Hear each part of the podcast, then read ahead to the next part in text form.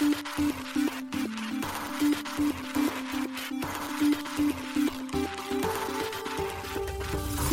しい経済ニュース。この番組では現当社のメディア新しい経済がブロックチェーン仮想通貨フィンテックに関する日々のニュース解説を平日毎日音声コンテンツでお届けしています。そして新しい経済ではブロックチェーン仮想通貨に関するニュース解説記事やインタビュー記事学習記事などのたくさんのコンテンツを掲載しております。ぜひ新しいひらがな経済漢字で検索してメディアもチェックしてください。そして LINE 公式アカウントではメディアの更新情報を配信しております。LINE 公式アカウントにもぜひご登録ください。この番組は株式会社フィナンシェの提供でお送りします。フィナンシェはスポーツチームやエンタメプロジェクト DAO などのトークンを購入して支援ができる新しいクラウドファンディングサービスです。サッカー J リーグ野球バスケなどのプロスポーツチームをはじめ映画やアイドルインフルエンサーなど100以上のプロジェクトのトークンがフィナンシェで購入できます。さらにトークン購入者はプロジェクトに応じたキャンペーンの参加や NFT などの特典もぜひ iOS や Android でフィナンシェのスマホアプリを入れて新たな応援体験を味わってください。あなたの夢がみんなの財産になるフィナンシェ。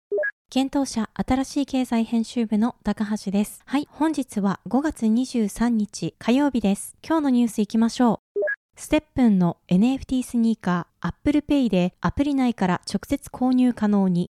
メルカリのビットコイン取引サービス利用者30万人突破提供開始2ヶ月強で。三井物産デジタルがスマホで実物資産へ投資可能のサービスオルタナを正式ローンチ。レイヤー X とプログマで。ビットコイン決済ストライクテザー社のベードルステーブルコイン USDT に対応へ。フォビグローバルがマレーシア事業停止へ無登録の取引所運営で、ホットビットが暗号資産取引所の運営終了、経営悪化や市場の変化で、ブロック子会社 TBD 分散型ウェブプラットフォーム Web5 のツールキットを開発者向けにローンチ。イーサレイヤー2スタークネット上の DeFi プロジェクト TVL が100万ドル突破。一つ目のニュースは、ステップンの NFT スニーカー Apple Pay でアプリ内から直接購入可能にというニュースです。Move and Earn 動いて稼ぐ Web3 ゲームステップンの NFT スニーカーの購入が米アップル社提供の Apple Pay を介して購入ができるようになりました。ステップンの公式 SNS より5月22日発表されました。ユーザーは自身のクレジットカードなどを登録した Apple Pay から Spark というポイントを購入し、Spark を利用して NFT スニーカーの決済を行います。1スパークは0.1ドル、10スパークで1ドルとのことです。なお、ステップンは Android 版も提供されていますが、今回の対応は iOS 版のステップンとなります。ステップンはリリース当初、アプリ内で NFT スニーカーを直接販売するマーケットプレイスを提供していました。しかし、アプリ内課金の30%徴収や NFT 送信のために必要なガス代の30%徴収といった Apple の方針を受けてか、ステップンは NFT マーケットプレイスをアプリ外へ移していました。今回の Apple Pay 対応により、ステップンののアプリ内マーケットプレイスは復活しています。ただし、リリース当初のような暗号資産による決済手段には対応していません。暗号資産にて NFT スニーカーを購入する場合は、外部マーケットプレイスを引き続き利用する必要があります。なお、新しい掲載がステップン開発元のファインドサトシラボの CRO であるマーブル・ジアン氏に確認を取ったところ、今回の Apple Pay 対応によって販売したスニーカーについては、その売上の30%を Apple へ収めているとのことです。そのような事情もあり、アプリ内マーケットプレイスで販売されている NFT スニーカーは、外部マーケットプレイスでの販売額より若干高額になっているとのことでした。ただし、今回の取り組みは新たなユーザーへステップンの参入機会を増やす機会になるとみられます。ステップンを始めるために必要な NFT スニーカーが暗号資産や Web3 ウォレットを準備せずに購入可能になるからです。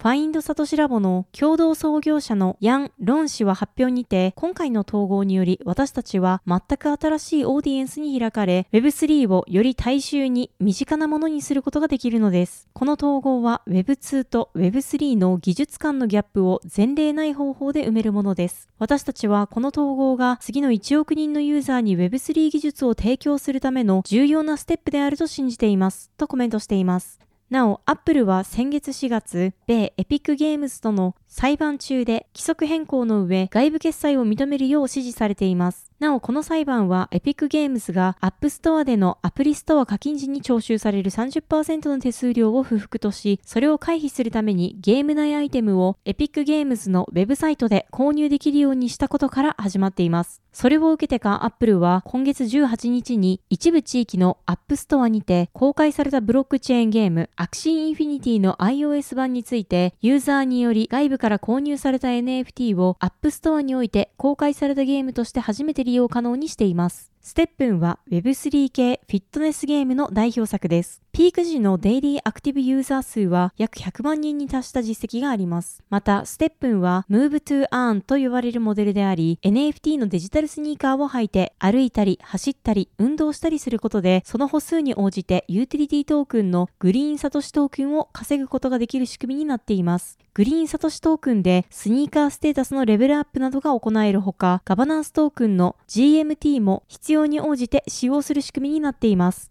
現在 STEPN はソラナ、BNB チェーン、イーサリアムの3つのブロックチェーン上で稼働しており、グリーンサトシトークン及び GMT はソラナの SPL 規格、BNB の BEP20 規格、イーサリアムの ERC20 規格のトークンとしてそれぞれのブロックチェーン上で発行されています。2022年4月には国内大手スポーツブランドのアシックスとコラボしたほか、2022年8月にはスペインの強豪サッカークラブアトレティコ・マドリードと提携を発表して大きな反響を呼びました。また、同年8月には LINE ジェネシス株式会社と LINE の独自ブロックチェーン LINE ブロックチェーンを活用したステップンの日本ローカライズ化に向けた発表も行っています。続いてのニュースは、メルカリのビットコイン取引サービスが利用者数30万人突破というニュースです。フリマアプリメルカリ内のビットコイン取引サービスの利用者数がサービス提供開始後2ヶ月強で30万人を突破しました。同サービスを提供するメルカリの子会社メルコインが5月23日発表しています。メルカリのビットコイン取引サービスは3月9日から段階的にユーザーへ提供を開始。同月16日には全ユーザーが申し込み可能となり、そこから2週間で口座開設者数が10万人を突破していました。メルコインによると、その口座開設者10万人のうち77%は暗号資産の取引歴をなしと回答しているといいます。メルコインは多くのユーザーがメルカリによって初めて暗号資産取引を体験したと述べています。また、メルコインは同社のビットコイン取引サービスによってビットコインを購入したユーザーの65%がメルペイ残高を保有していると説明。このことからメルカリで使わなくなったものを売って得た売上金を使って簡単にビットコイン取引を始められることが利用者の拡大につながっていると同社の考えを伝えています。メルカリのビットコイン取引サービスではメルカリでの売上金や残高、ポイントでビットコインが購入でき購入は1円から対応しています。また、アプリ内でビットコインの売却も可能で、売却により得た日本円残高でメルカリにて買い物もできるといいます。なお、同サービスにおいては、ライト層にまず利用をしてもらうことを目的としているとのことで、ビットコインの入出庫及びビットコイン以外の暗号資産には現状対応していません。ちなみに、ビットコインの売買におけるスレッドは、売買ともに1%とのことです。続いてのニュースは、三井物産デジタルがオルタナを正式ローンチというニュースです。三井物産デジタルアセットマネジメント及びレイヤー X がデジタル証券セキュリティトークン ST を通じて暗号資産に投資できる個人向けオンライン資産運用サービスのオルタナの正式ローンチを5月22日発表しました。なお、オルタナはスマートフォンから全ての手続きを完結することができるとのことです。同サービスでは三井物産グループの不動産、インフラなどの実物資産に一口10万円からの少額投資が可能となるといいます。また、オルタナで提供される全商品が申告分離課税に対応しており、募集案件のすべてに有価証券届出書が提出されるとのことです。なお、オルタナは昨年11月8日に事前登録開始が発表されており、事前登録者の口座開設は5月11日より始まっていたとのことです。また、正式ローンチに合わせ、初号案件も公開されています。初号案件の投資対象となるのは、日本橋エリアの一等レジデンス、ステージグランデ、日本橋人形町です。商品名は三井物産のデジタル証券、日本橋人形町、譲渡制限付きで取り扱われます。同商品の発行口数は14,720口です。一口10万円で一口以上一口単位から申し込み可能です。申し込み開始は6月2日を予定しています。また、同商品の運用期間は4年10ヶ月を予定しており、有価証券の種類は受益証券発行信託の受益権を表彰するセキュリティトークンとなります。信託受託者は三菱 UFJ 信託銀行予想配分金利回りは3%です。また、基盤となるブロックチェーンにはプログマが採用されています。なお、今後のブロックチェーン基盤採用については、投資家メリットを考えて随時検討するとのことです。なお、プログマはエンタープライズ向けブロックチェーンコルダを採用したデジタルアセット全般の発行管理基盤です。オルタナは今後、顧客のニーズを見極めながら、対象アセットや商品形態、顧客接点を拡大していくとし、ローンチから5年以内に累計販売金額3000億円以上を目指すといいます。具体的には今後の商品形態として、一人運用や積立商品なども検討しているとのことです。三井物産デジタルアセットマネジメントからの直接アプローチのみならず、金融機関などのパートナーからの紹介を含め顧客を開拓していくといいます。なお、三井物産デジタルアセットマネジメントは顧客の需要を踏まえ、年齢制限を71歳以上に引き上げることも検討しているとのことです。三井物産デジタルアセットマネジメントは2020年3月に設立された三井物産の子会社です。三井物産をはじめ、レイヤー X や SMBC 日興証券、三井住友信託銀行、JA 三井リース、イデラキャピタルマネジメントより出資を受けています。なお、出資比率は三井物産が53%、レイヤー X が35%、SMBC 日興証券が5%、三井住友信託銀行が5%、JA 三井リースが1%、イデラキャピタルマネジメントが1%となっています。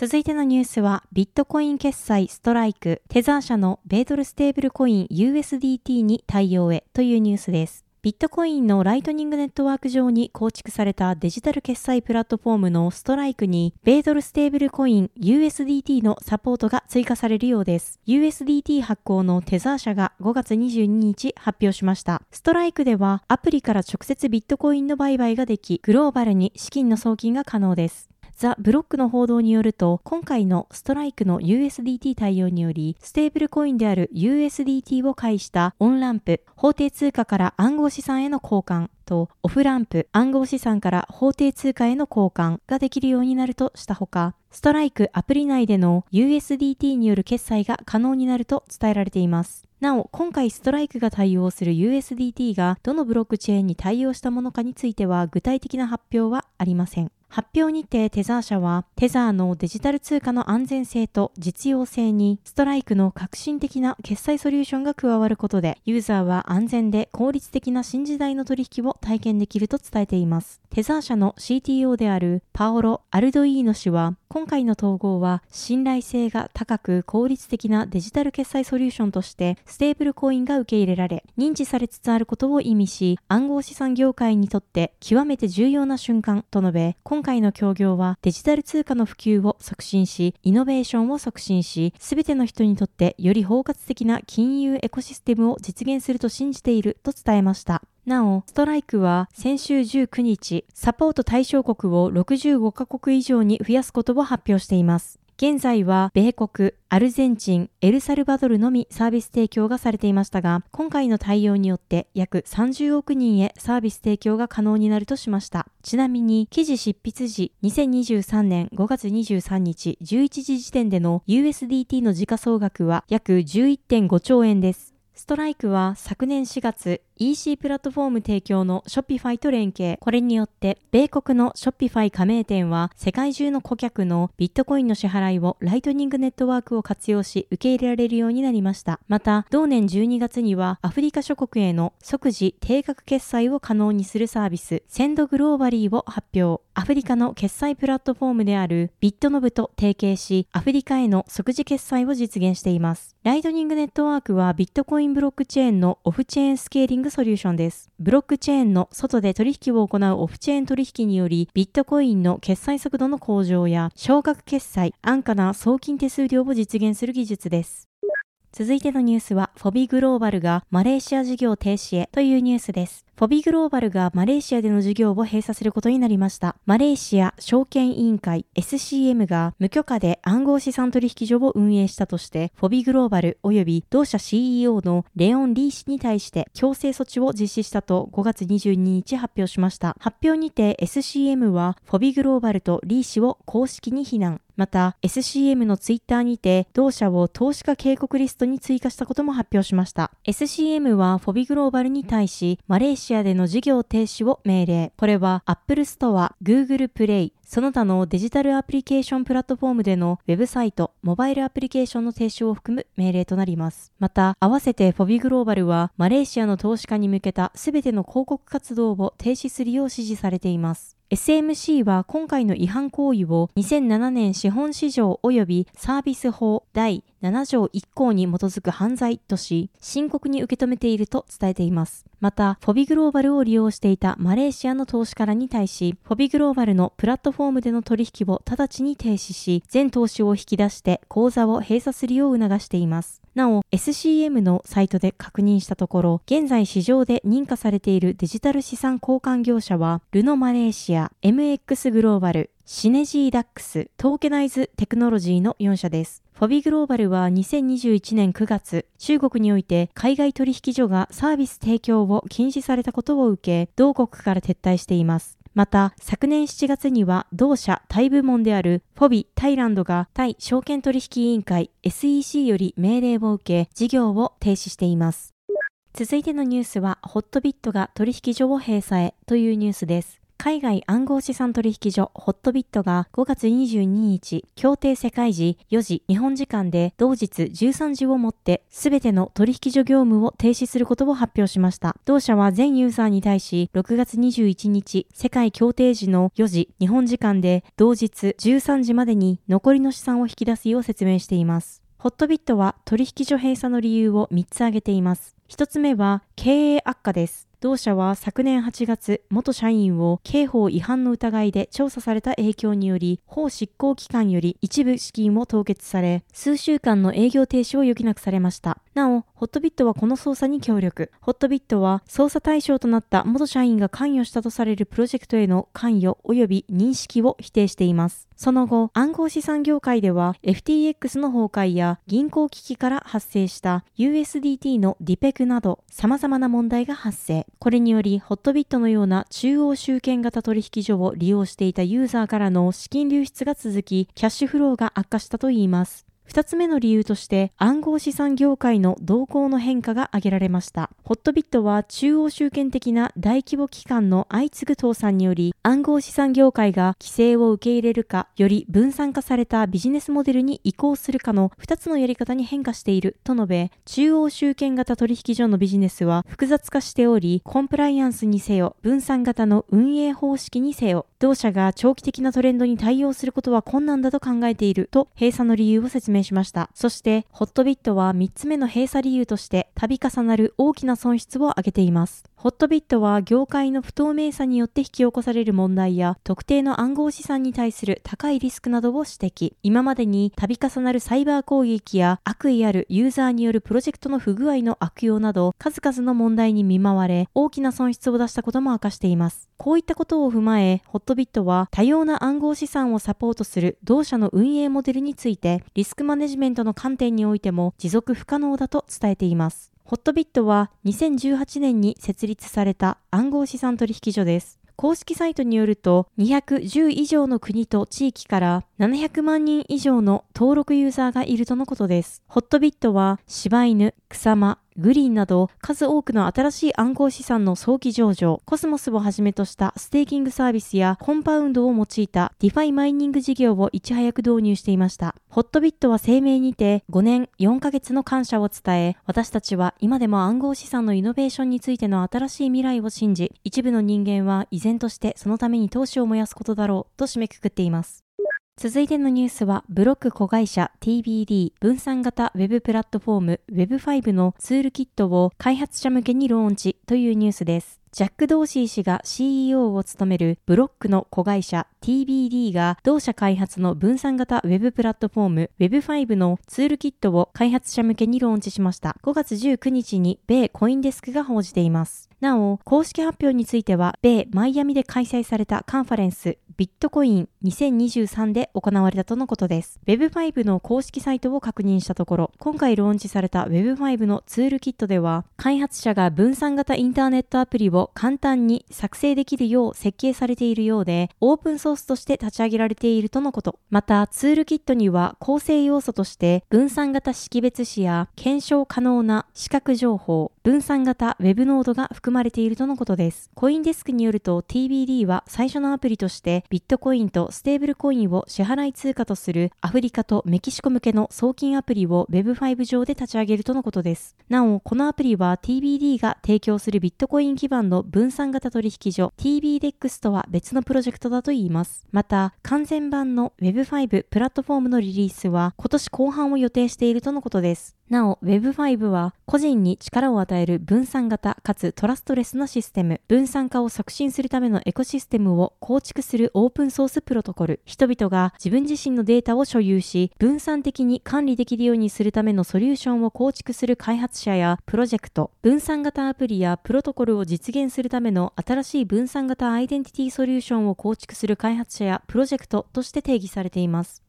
ビットコイン決済企業アズテコが同社による600万ドル、日本円にして約8億3000万円のシードラウンド調達をドーシー氏が主導したことを19日に発表しています。また、他の投資家としては、ライトニングベンチャーズやハイブマインドなども参加したとのことです。ドーシー氏は、アズテコの資金調達について、銀行口座を持たない人口は計り知れません。私たちはこのギャップを埋めるためのテクノロジーとリソースを持っていますが、これまで誰もその重要な次の一歩を踏み出せませんでした。と述べ、ドーシー氏はアズテコの資金調達について、銀行口座を持たない人口は計り知れません。私たちはこのギャップを埋めるためのテクノロジーとリソースを持っていますが、これまで誰もその重要な次の一歩を踏み出せませんでした。と述べています。また、 Aztecoによるリンクトインの投稿でドーシー氏は、 Aztecoは単に安全な金融システムへのアクセスを提供するだけでなく、安全で地域コミュニティに支えられた金融的自己決定権のエコシステムを構築しているのです、とコメントしています。続いてのニュースは、 Starknet の DeFi プロジェクト TVL が1000万ドル突破というニュースです。 Starknet 上に構築された DeFi の TVL 総預かり資産額が5月18日に1000万ドル、日本円にして約13.7億円を突破しました。なお、 Starknet はイーサリアムブロックチェーンのレイヤー2スケーリングソリューションです。ブロックチェーン上のプロジェクトを追跡している DeFi ラマによると、スタークネット上の DeFi の TVL は2023年1月1日には約80万ドルでした。なお、5月22日時点で約1080 87万ドルとなっており、4ヶ月足らずで10倍以上に成長しています。スタークネットはイスラエル企業スタークウェアが開発するゼロ知識証明を活用したイーサリアムのレイヤー2ブロックチェーンです。現在のところ、大手 DEX の DYDX などが稼働しており、ブロックチェーン自体の TVL は約5251万ドルとなっています。なお、現在スタークネットで最も TVL が高い DeFi プロトコルは、スタークネット独自のプロトコル、ジェダイスワップです。また、その他のイーサレイヤー2ブロックチェーンの DeFi 市場の TVL は、アービトラムが約24億ドル、オプティミズムが約8.8億ドルとなっています。これはユニスワップやアーベなど大手の DeFi プロトコルがサポートを開始していることが理由の一つです。ちなみにアーベは4月4日にイーサリアムレイヤー2スケーリングソリューションのスタークネット上に展開する提案に対する温度感チェックのガバナンス投票を行っており、賛成多数で終了しています。はい、本日のニュースは以上となります。ここで昨日新しい記事が公開されましたので紹介させていただきます。毎週月曜日恒例の暗号資産週間マーケットレポートが SBIVC トレードより届いております。今週はビットコイン上値重いものの底堅い展開。リップルは週で約12%上場。暗号資産週間マーケットレポート5月22日号として公開されています。新しい経済のサイトからこのレポートが見られるようになっていますので、ぜひご確認ください。はい。このように私たち新しい経済編集部ではブロックチェーン暗号資産に関するニュースを平日毎日ラジオで配信しております。本日ご紹介したニュースは新しい経済のサイトに上がっております。ぜひサイトの方も見に来てください。新しいひらがな経済漢字で検索して見に来ていただければと思います。それでは本日もありがとうございました。